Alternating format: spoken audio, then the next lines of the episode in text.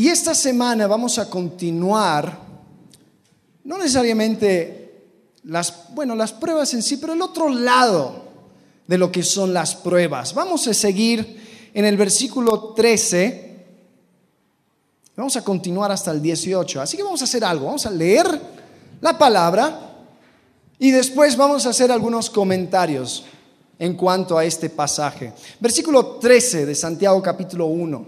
Dice así, cuando alguno es tentado, no diga que es tentado de parte de Dios, porque Dios no puede ser tentado por el mal, ni Él tienta a nadie, sino que cada uno es tentado cuando de su propia conscupiscencia es atraído y seducido.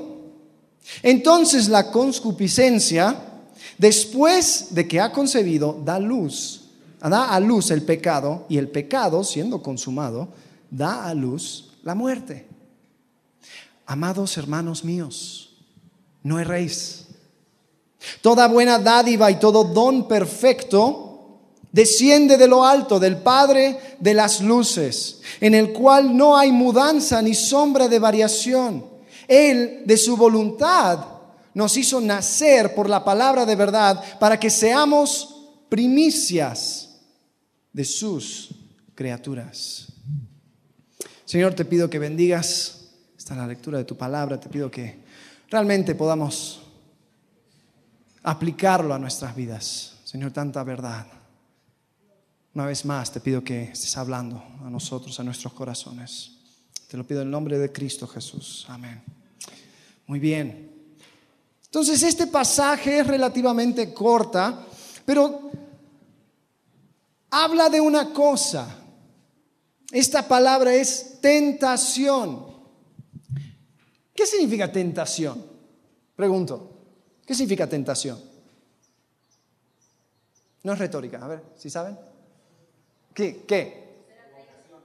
Provocación. Ok, provocación. A ver, ¿alguien más que tiene una otra, otra, tal vez definición de la palabra tentación?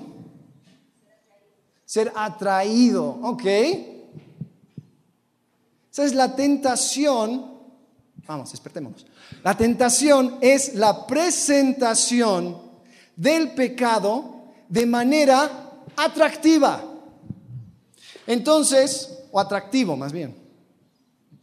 El pecado es algo vil, es algo asqueroso, es algo que Dios odia. Dios cuando describe su trono habla de que hay hay ángeles que van alrededor de él cantando tres veces, santo, santo, santo. Y lo más apartado de la santidad de Dios es el pecado. Pero hay veces donde está envuelto en una paquetería que tal vez parece atractivo. Y eso, esa presentación es tentación. Ahora, una pregunta. ¿Quién ha sido tentado en una cosa u otra? Todos los demás son santos. Amén. Gloria a Dios. Tenemos ángeles alrededor nuestro. Tentación. Ah, ¿Es malo ser tentado? ¿Es pecado ser tentado? ¿Qué? ¿Alguien que dice sí? ¿Eh? En, parte. sí. Mm, yo voy a decir, es incorrecto quedarte cuando eres tentado, entretener la tentación, a ver hasta dónde llegas a la raya, eso sí, no debemos hacer. Pero es la acción, es el pecado, es ese paso que tomamos donde caemos. Pero sabes, hasta Jesucristo fue tentado. Ahora, la serie se llama Cristianos Verdaderos. Y hoy en día lo que estamos estudiando es que cristianos verdaderos se conocen a sí mismos. Ahora, ¿qué tiene que ver esto con la tentación? Bueno, la primera cosa que nosotros tenemos que entender es, y si están anotando, este es el primer punto, tenemos que conocer la fuente de la tentación. Tenemos que conocer la fuente de la tentación. Los primeros dos versículos. Dice, cuando alguno es tentado, no diga que es tentado de parte de Dios. Porque Dios no puede ser tentado por el mal, ni Él tienta a nadie. sino que cada uno es tentado cuando de su propia qué? Concupiscencia. Había una pareja que habían recibido a Cristo y estaban leyendo Santiago y no conocían mucho de la Biblia y nombraron a su, primer hijo concupiscencia, porque está, en la Biblia. Eh, no, esto no es, un, no es un buen nombre para tus hijos. Significa un deseo desenfrenado hacia el mal. Entonces, eh, esta palabra de su propia conscupiscencia es atraído y seducido. Todos tenemos eso. Esa conscupiscencia, ese deseo desenfrenado hacia el mal, lo tenemos. Ahora, Dios no tienta a nadie ni puede ser tentado. ¿Sabes? En la prueba, en la prueba, la tentación aparece. Muchas veces la prueba hace que, la, que el pecado sea más atractivo. No fue hasta que los israelitas llegaron al desierto que empezaron a recordarse de todas las cosas lindas que tenían en Egipto. O sea, se olvidaron de la, esclavitud, se olvidaron de los látigos, pero dijeron, tenemos cebollas y teníamos pepinos. Mencionan pepinos, no sé qué onda con los israelitas, pero, pero la prueba hace que la tentación sea más fuerte a veces. Y la semana pasada Pablo habló un poco de la situación de estas personas, ¿no? El versículo 1 dice que él está hablando a los cristianos, a, los, a las doce tribus que están dispersadas. Ahora vamos a ver un poco de la historia, el trasfondo de esto. En Hechos, capítulo 8, versículos 1 al 3, Hechos 8 al 3, dice, y Saulo consentía en su muerte, esto está hablando de la iglesia, este hombre Saulo era una persona que quería matar, quería exterminar a toda la iglesia. Y la iglesia, bueno, ¿dónde comenzó la iglesia? Pregunta. En Jerusalén. Entonces él comienza en Jerusalén y empieza una campaña de ataques, de persecución en contra de la iglesia. Y dicen, aquel día hubo una gran persecución contra la iglesia que estaba en Jerusalén y todos fueron esparcidos por las tierras de Judea y de Samaria, salvo los apóstoles. Y hombres piadosos llevaron a enterrar a Esteban e hicieron gran llanto sobre él. Y Saulo asolaba la iglesia y entrando casa por casa, arrastraba a hombres y a mujeres y los entregaba en la cárcel. Sabes, esto era una persecución fuerte. ¿Tú piensas que a ti te tocó una vida triste y difícil? A estas personas, sus familias, hasta sus familias, sus amigos les entregaban. Ellos, aunque eran cristianos, creían en el Mesías, ellos también eran buenos judíos. Ellos se juntaban, iban a la sinagoga, oraban, era el mismo Dios, Elohim, Adonai, Yahvé. Y que el mismo rabino, que la persona que se sentaba al lado, que tu amigo, que tu padre, lo que sea, después de un día al otro diga, ¿sabes qué? Ya no te quiero aquí. Te vas.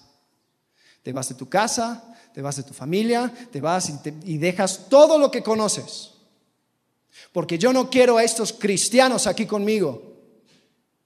Y algunos fueron matados, algunos, bueno, obviamente, ellos son, desalojados de su casa, alguien más lo toma, eso es robo. Y había mucha amargura, seguro, entre estas personas, entre la dispersión. Y tal vez algunas personas estaban diciendo, así como, como en las películas de acción, tomaste mi familia, tomaré tu vida. ¿No? O sea, el Punisher o Taken o algo así, donde tú me quitaste todo, ahora vas a ver, Saulo, yo voy a levantar un ejército. Y tal vez algunos pensaban como que era el llamado de Dios, volver y atacar y matar y tomar la venganza, ¿no? Para la gloria de Dios y el Mesías, vamos a, vamos a levantar el, ejército de Cristo, ¿no? Y algunas personas pensaban, esto es de Dios. Hmm. Otras personas tal vez tomaban otro camino y decían, Dios, ¿para qué me metes en esta, esta situación? Tú me sacaste de mi familia, tú me sacaste de mi hogar. Ahora yo no tengo nada y tengo una familia y tengo que robar. Yo tengo que mentir. Tengo que hacer un montón de cosas que tú, que, que no quiero hacer, pero tú causaste esta situación. Entonces, si yo peco, es causa tuya, Dios. Dios no tienta a nadie, ni es tentado por la maldad. ¿Sabes cuál es el problema?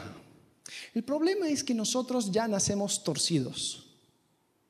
Si estuviste con nosotros en nuestra serie eh, de restauración, viste que nosotros nacemos ya con un problema. Jeremías capítulo 17, versículo 9, fíjense lo que dice. Jeremías 17, 9. Dice así, engañoso es el corazón más que todas las cosas y perverso. ¿Quién lo conocerá? ¿Quién? Engañoso es el corazón más que todas las cosas y perverso. Nosotros ni siquiera podemos llegar a comprender la profundidad de la maldad que vive en nuestro corazón. Tal vez pienses, no, yo soy una buena persona. Ah, yo no hago daño a nadie. La verdad, ese versículo aplica a otras personas. Yo conozco a esas personas, pero a mí no. ¿Sabes cuál es el problema? Les voy a mostrar una foto. Les voy a mostrar una foto.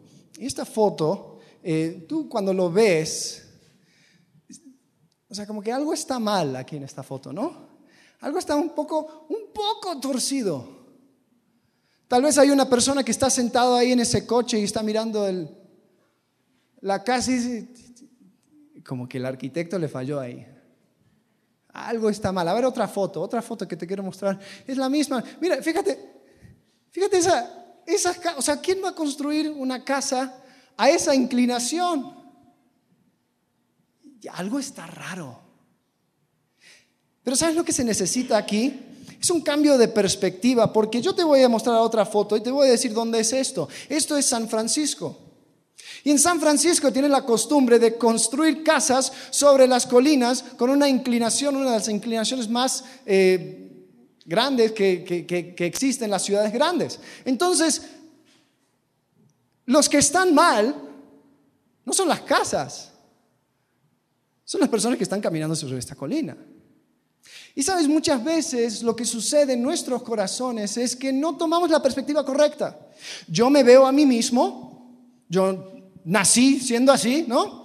Es lo que es normal para mí, es mi punto de equilibrio, pero lo que no me doy cuenta es que ya de, nacer nazco torcido.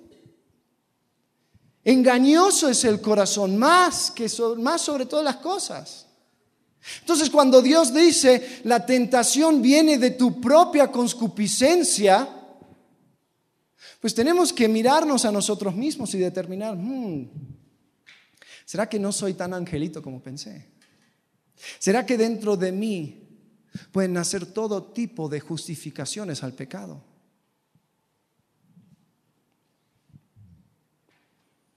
¿Sabes?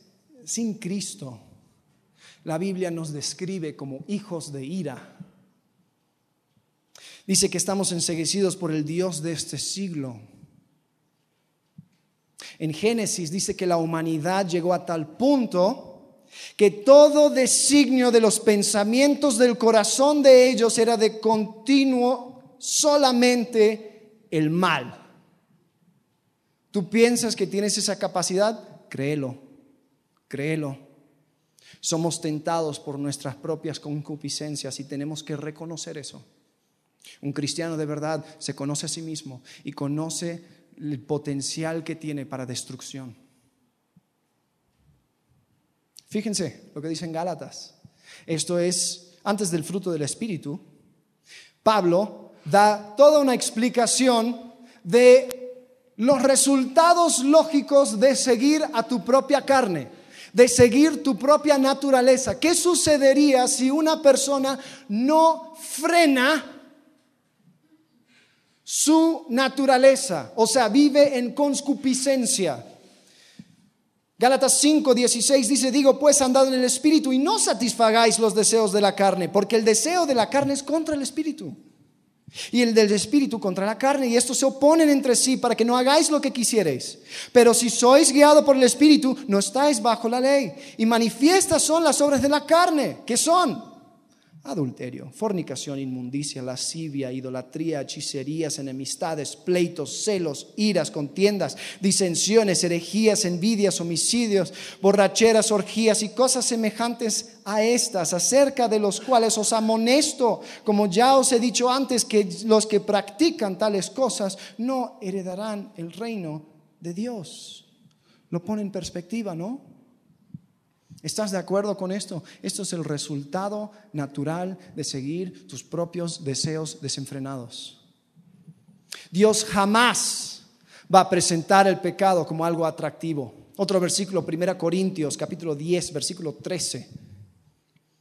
Dice así, no os ha sobrevenido ninguna tentación que no sea humana pero fiel es Dios que no os dejará ser tentados más de lo que podéis resistir, sino que dará también juntamente con la tentación la salida para que podáis soportar. Ahora algo curioso de esta palabra tentación, tiene la misma raíz que la palabra prueba. Este versículo no está, algunas traducciones dicen, eh, no os dejará ser probados más que puedan resistir, pero eso no es verdad. Claro que Dios te va a probar más que puedas resistir, porque si no, no dependerías de Dios. ¿No? Lo que no te va a poder, no te va a permitir hacer más que lo, que puedas resistir es la tentación.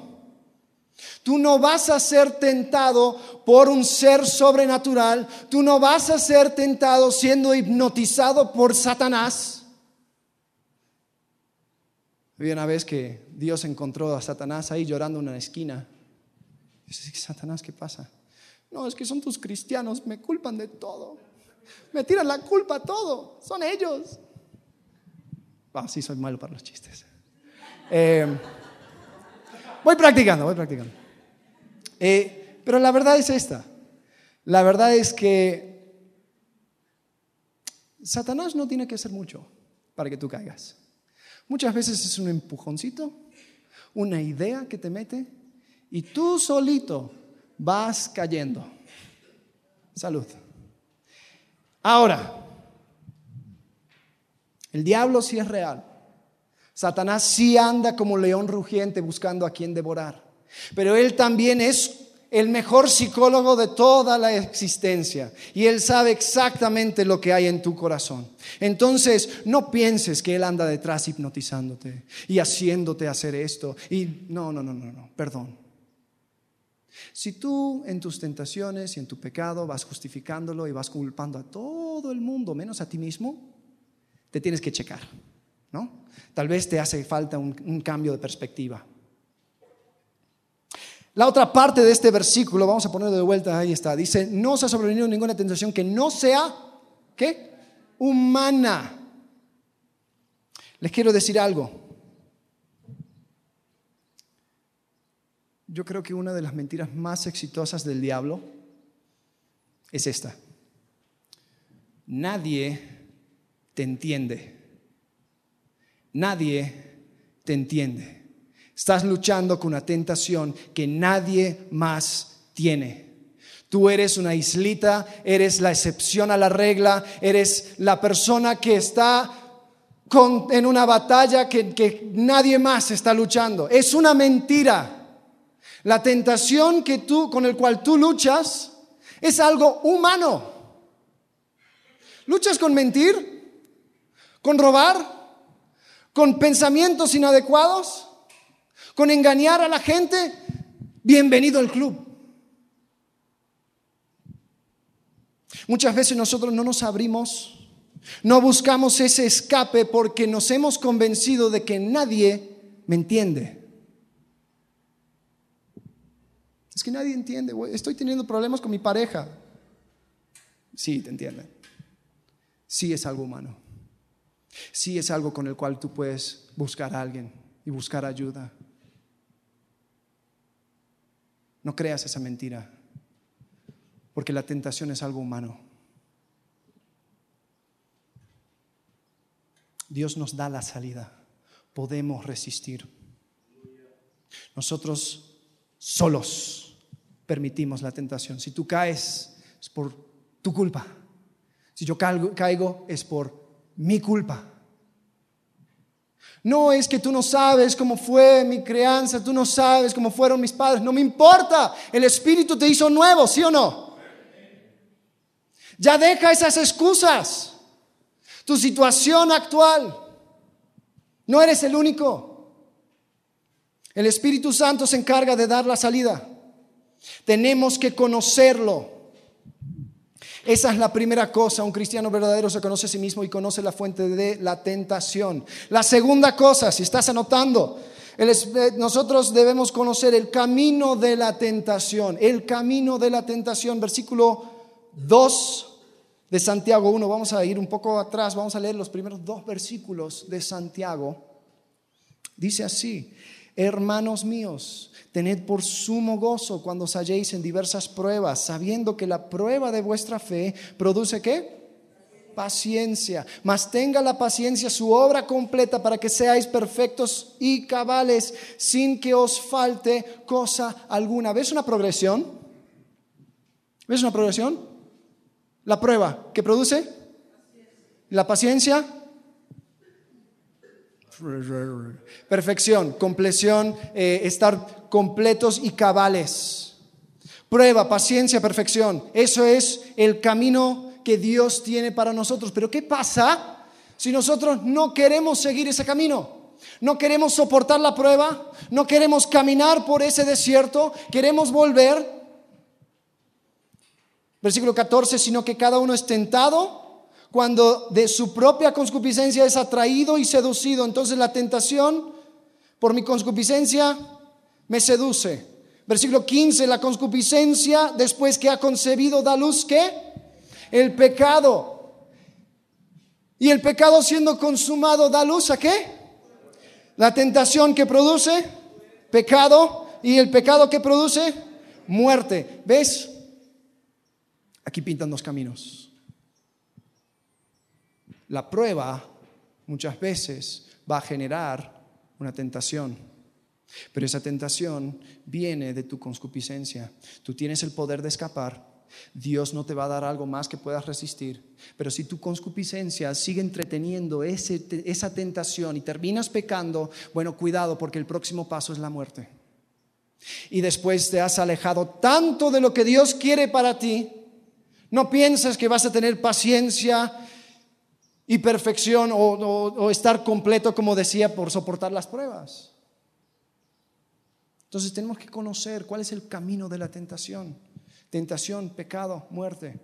Y para poder observar esto, tenemos que ir, vamos a ir a la primera tentación. La primera tentación que, está registrado en la Biblia, ¿cuál es? La del jardín. Génesis capítulo 3, la caída del hombre.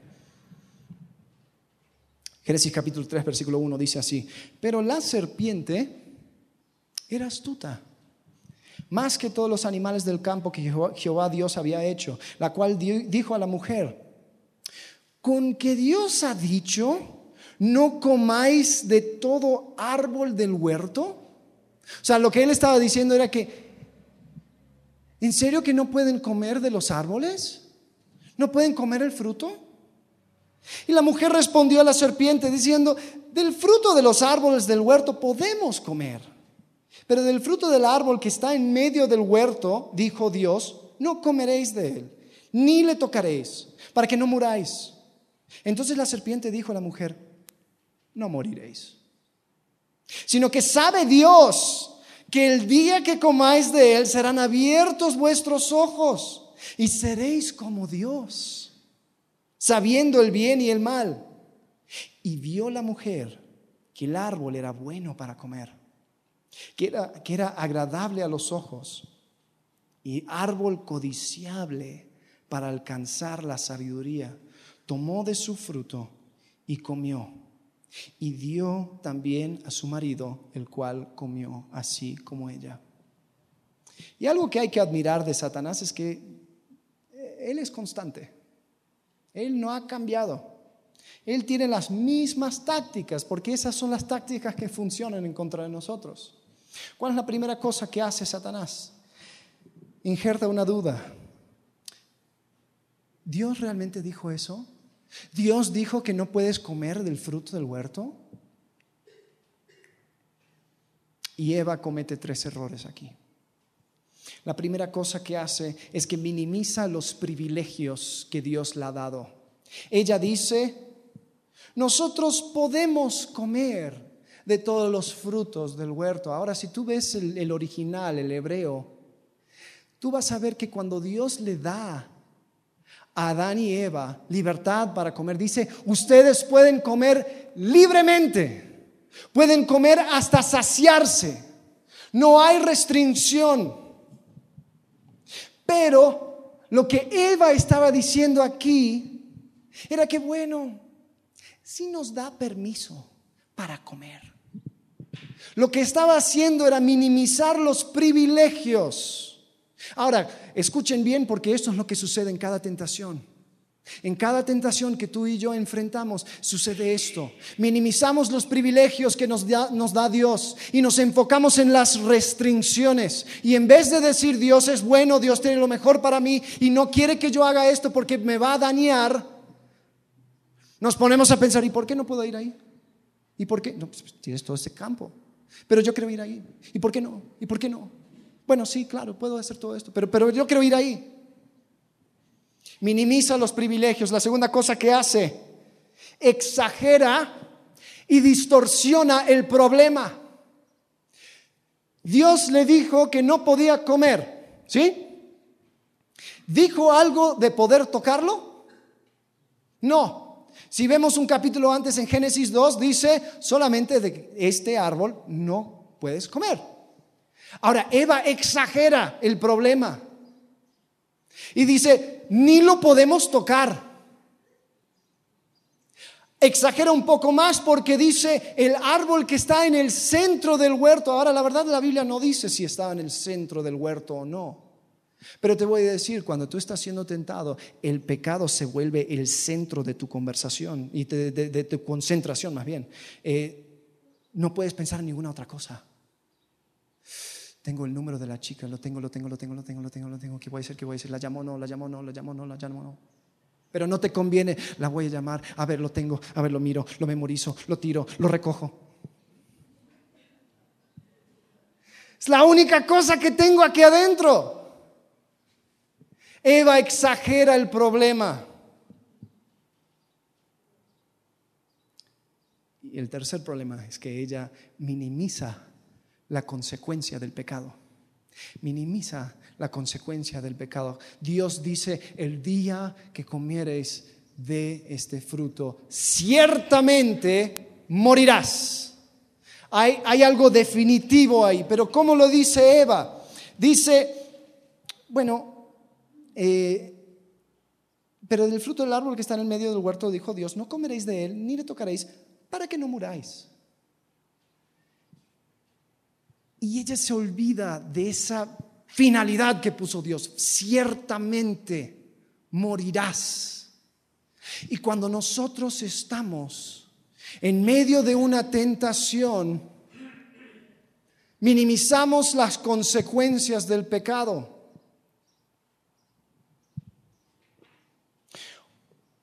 Una vez una persona estaba hablando conmigo y dijo, es que yo, o sea, yo sé todo eso del yugo desigual y que no, no, no debo casarme con una persona que no conoce a Cristo. pero, pero bueno, si hubieran hombres creyentes buenos, o sea, no, eso no existiría, no, no sería el problema. O sea, eso es lo ideal, pero la verdad, ¿qué se puede hacer? No, no, no, no, no, no. O sea, si Dios dio un mandato acerca de algo, y Dios es claro en cuanto a algo. No te confundas. Dios no puede ser engañado. Las consecuencias de mis decisiones van a llegar. Y en este caso, algunos lo saben por experiencia. El no tener el mismo ancla, el no poder acudir a una misma base cuando estás en el yugo de matrimonio, va a perjudicar el resto de tu vida. No es una cosa de que, y bueno, los buenos hombres no se encuentran. Si no se encuentran, sigue buscando, no te conformas. Lo mismo con las muchachas. Saco esto como ejemplo, pero hay un sinfín, hay un sinfín de ejemplos. Pero les quiero decir, cuando eres tentado, minimizas los privilegios que se te han dado, exageras el problema y también minimizas las consecuencias. Eso es la tentación. Y tu mente es el mejor abogado. Tu mente es el que va buscando la vuelta para que puedas salir con tu concupiscencia y con tus deseos. Pero cuidado. Eva después dice que vio la mujer que era bueno para comer, que era agradable a los ojos y el árbol codiciable para alcanzar la, la, sabiduría. Eh, en 1 de Juan capítulo 2, 16 habla de los enemigos, los enemigos de el hombre y las cosas que nos hacen caer. Primero de Juan capítulo 2, 16 dice, porque todo lo que hay en el mundo, los deseos de la carne, los deseos de los ojos y la vanagloria de la vida, no proviene del Padre, sino del mundo. El deseo de la carne, Eva dijo que era bueno para comer. El deseo de los ojos era agradable a los ojos. La vanagloria de la vida era algo que le podía hacer alcanzar la sabiduría y estar al mismo nivel que Dios. Esos son tus enemigos. Esos son nuestros enemigos. Cuidado. Son las armas del diablo. Y lo sabe usar muy bien, las tiene afiladas. El deseo de la carne, el deseo de los ojos, la vanagloria de la vida.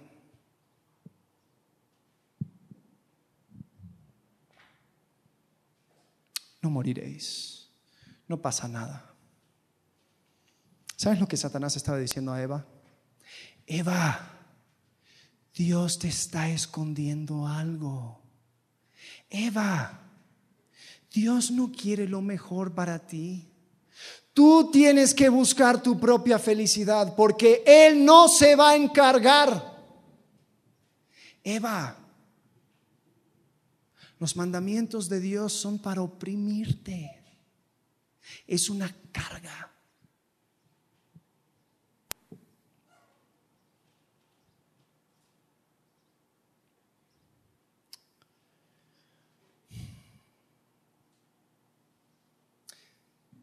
Si tú quieres evitar la tentación, hay una cosa, una cosa, una cosa que tienes que saber. Y es esto. Lo encontramos en los próximos dos versículos de Santiago. Versículo 16 de Santiago capítulo 1. Amados hermanos, no erréis. Versículo 17 dice, toda buena dádiva y todo don perfecto desciende de lo alto, del Padre de las luces, en el cual no hay mudanza ni sombra de variación 18. Él, de su voluntad, nos hizo nacer por la palabra de verdad para que seamos primicias de sus criaturas. Amados hermanos míos, no erréis. Toda buena dádiva y todo don perfecto desciende de lo alto. Si yo quiero evitar la tentación, tengo que tomar en cuenta este tercer punto, tengo que tomar en cuenta la fuente de mis bendiciones.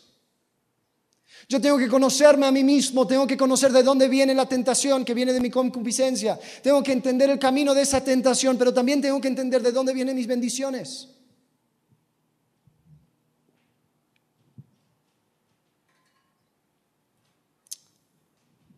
A ver, repitan después de mí. Dios es bueno y quiere lo mejor para mí. Memorízate esa frase. Dios es bueno y quiere lo mejor para mí. Si llega la tentación, te quiero decir que hay detrás de esa tentación una mentira. Y esa mentira generalmente es el opuesto, es lo opuesto a lo que acabas de decir. La mentira es, Dios no es bueno. Dios no quiere lo mejor para ti. Dios te está escondiendo algo. toda buena dádiva viene de Dios. Aún las cosas que son difíciles de absorber, aún las pruebas como vimos semana pasada, tú puedes orar y decir, Dios, gracias por las pruebas. Gracias por estas lecciones costosas y dolorosas que me hacen crecer. A mí me cuesta. Pero sabes que Dios es bueno y quiere lo mejor para mí. Estos primeros cristianos no lo tuvieron fácil, no lo tuvieron fácil. Ellos fueron dispersados a todas las regiones, pero quiero, les quiero recordar un versículo que quizás algunos de ustedes no saben de memoria. Hechos, capítulo 1, versículo 8. Hechos 1, 8. Fíjense lo que dice. Jesús está sobre el monte, está listo para ascender al cielo y está dando las últimas instrucciones a sus discípulos. ¿Y qué dice? Dice, pero recibiréis poder cuando haya venido sobre vosotros el Espíritu Santo y me seréis testigos en Jerusalén, en toda Judea, en Samaria y hasta lo último de la tierra. ¿Dónde les mandó? ¿A Jerusalén? ¿A Judea? ¿A Samaria? ¿Y dónde? Hasta lo último de la tierra. Entonces tenemos el capítulo 1 de Hechos. Ah, gracias Jesús. Después tenemos el capítulo 2 de Hechos. ¿Dónde están? Están en Jerusalén. Capítulo 3 de Hechos, siguen en Jerusalén. Capítulo 4 de Hechos, ahí lo están pasando súper bien y están construyendo la iglesia en Jerusalén. Capítulo 5 de Hechos, siguen en Jerusalén y ahí seguimos y firmes y todos una comunidad, todo muy lindo en Jerusalén. Capítulo 7 de Hechos, ahí están. Cuando llega capítulo 8 de Hechos, ¿sabes lo que sucede? Saulo consentía en su muerte en aquel día hubo una gran persecución contra la iglesia que estaba ¿dónde? En Jerusalén. Y todos fueron esparcidos por las tierras de dónde? De Judea y de Samaria. ¿Dónde dijo Jesús que tenían que ir? ¿Dónde fueron? Pero no por voluntad propia. Dios les tuvo que pullar. Y hombres piadosos Llevado, llevaron a enterrar a Esteban e hicieron gran llanto sobre él. Y Saulo asolaba la iglesia y entraba casa por casa, arrastraba a hombres y mujeres y los entregaba en la cárcel. Pero fíjate lo que dice el capítulo, el versículo 4. Pero los que fueron esparcidos iban por todas partes anunciando el evangelio. Versículo 5. Entonces Felipe, descendiendo a la ciudad de Samaria, les predicaba a Cristo. Te quiero decir algo. Dios tiene un plan para ti que va más allá de ti mismo. Te das cuenta que hay veces donde las pruebas te van preparando para algo mucho más grande. Y si no fueran por esas pruebas, si no fueran por esos momentos difíciles, jamás llegarías a la perfección y la compleción que quiere Jesucristo para tu vida.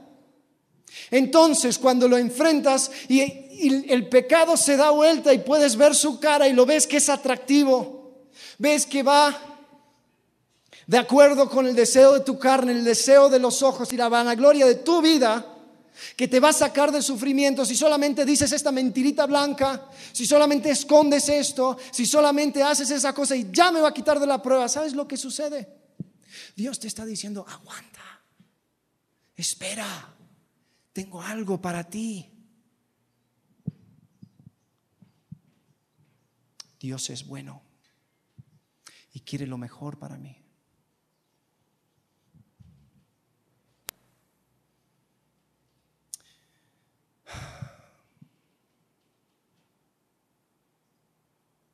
Sabes, aunque el resto de tu vida sea una miseria, el solo hecho de que tú tienes tu salvación asegurado es suficiente para que aguantes el resto de tu vida dando gloria a Dios. Versículo 18 dice, Él de su voluntad nos hizo nacer por la palabra de verdad, para que seamos primicias de sus criaturas. De su voluntad. Él te quiso, Él te buscó, Él pagó por ti. Él dio todo para que tú puedas entrar a su familia. Solo tengo que aceptar su regalo recibirlo. Y no solamente tengo el rescate de mi alma del infierno, sino que también tengo una herencia, herencia en el cielo. Increíble. Increíble, ¿no?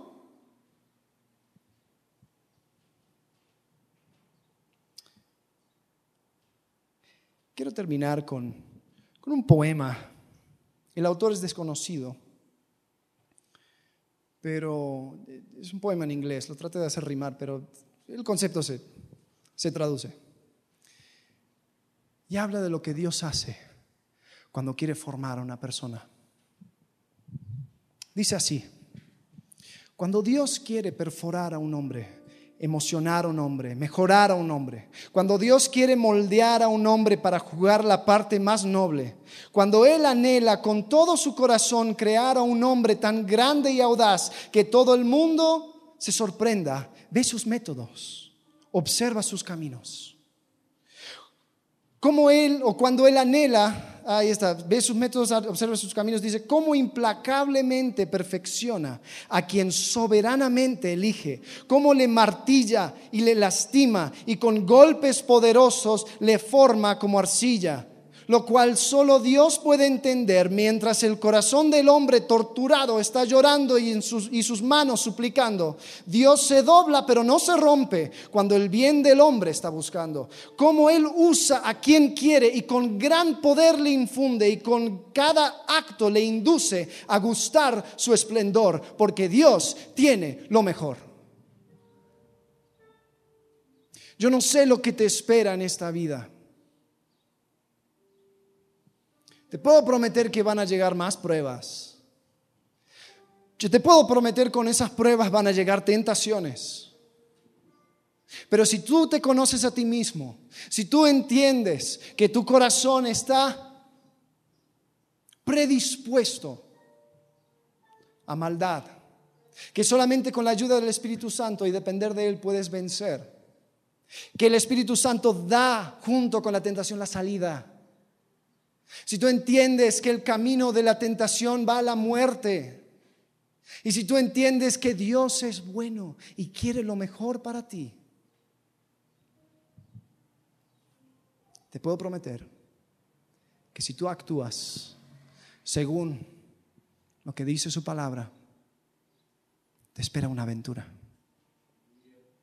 Te espera una aventura increíble donde Dios te va moldeando y perfeccionando y usando, donde tú vas a poder gozar de la bendición de Dios, de la paz de Dios, de la paz con Dios. ¿Sabes? A.W. Tozer, el hombre que, era el, autor del libro de la serie pasada, él dijo algo en uno de sus libros. Dice, es dudoso que Dios pueda bendecir a un hombre que, que, pueda bendecir a un hombre en gran manera hasta que Él le ha herido profundamente. Hasta que Él le ha herido profundamente. Dios te quiere bendecir. ¿Sabes lo que tiene que ser? Te tiene que romper.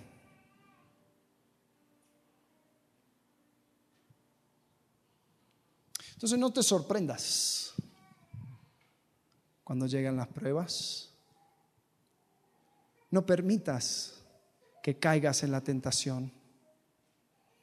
No permitas que el diablo te susurra al oído y te diga cosas como, con que Dios ha dicho, no morirás. No desprecies el privilegio, no exageres el problema y no minimices la consecuencia. Porque la tentación siempre va a estar, el pecado es real, Satanás te quiere engañar, pero Dios es bueno y quiere lo mejor para ti. Amén. Vamos a orar. Si alguien esta mañana todavía no ha comprendido la totalidad de la bondad de Dios, te quiero decir algo. Tú estás dañado por el pecado. Yo también. El pecado afecta a todos y la condenación para el pecado es la muerte. No lo minimicemos. La muerte, y no es cualquier muerte, es una separación eterna de Dios. Lo que yo merezco por mi pecado es la muerte.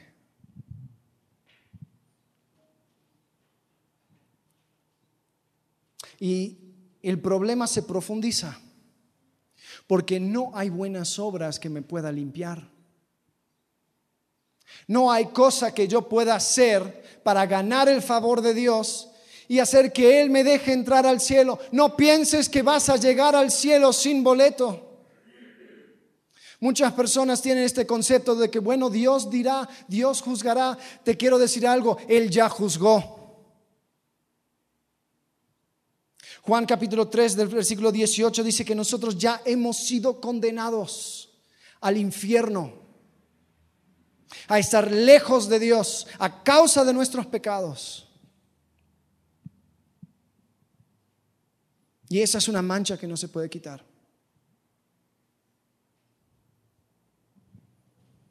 Quiero preguntar, si tú te mueres hoy, ¿dónde irías? ¿Qué pasaría con tu alma? ¿Dónde irías?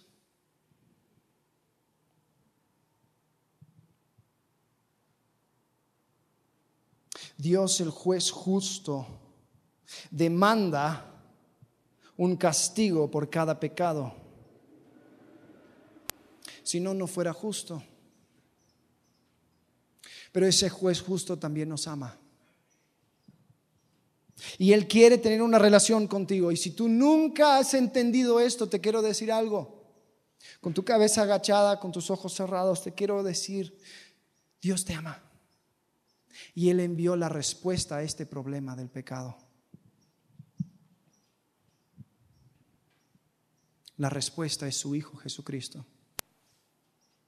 Jesús vino a esta tierra, Él vivió una vida perfecta, Él nunca pecó, Él no merecía morir, pero todos sabemos cómo terminó Él. Él terminó colgado en una cruz y Él murió. Pero no por sus propios pecados, sino por nuestros pecados. Porque la justicia de Dios demandaba un ser inocente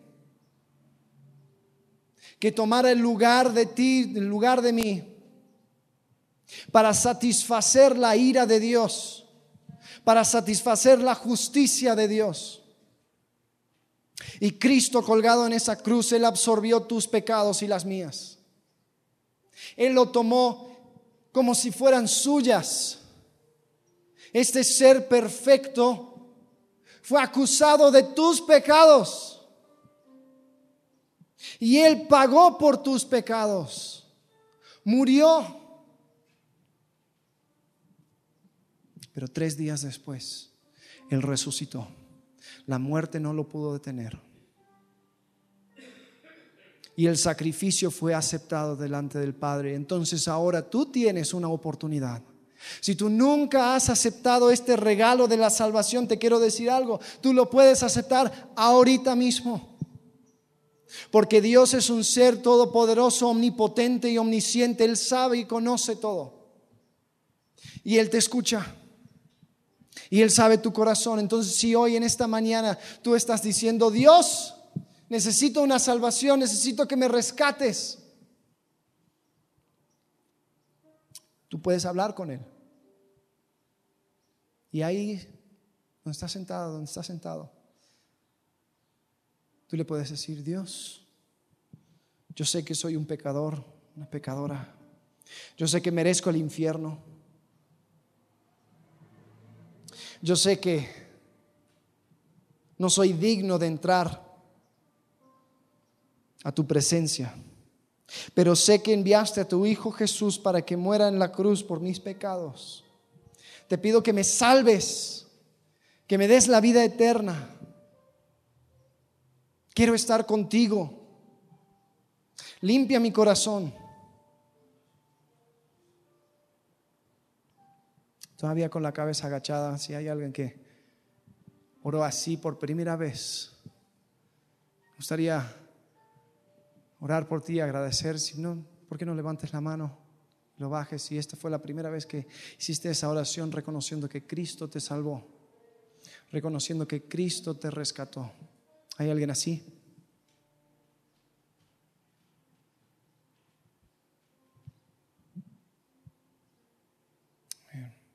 Todos los demás, les quiero decir, no desprecies este regalo. Padre, grande es tu regalo. Nos sorprendemos, nos maravillamos de lo que has hecho por nosotros. Te queremos agradecer y poner en tus manos nuestras vidas, Señor. Queremos escapar de la tentación. Queremos huir sabiendo que tú nos das la salida. Señor, queremos vivir esa aventura que es una vida centrada en ti. Te amamos, te agradecemos y lo ponemos en tus manos en el nombre de Cristo Jesús. Amén.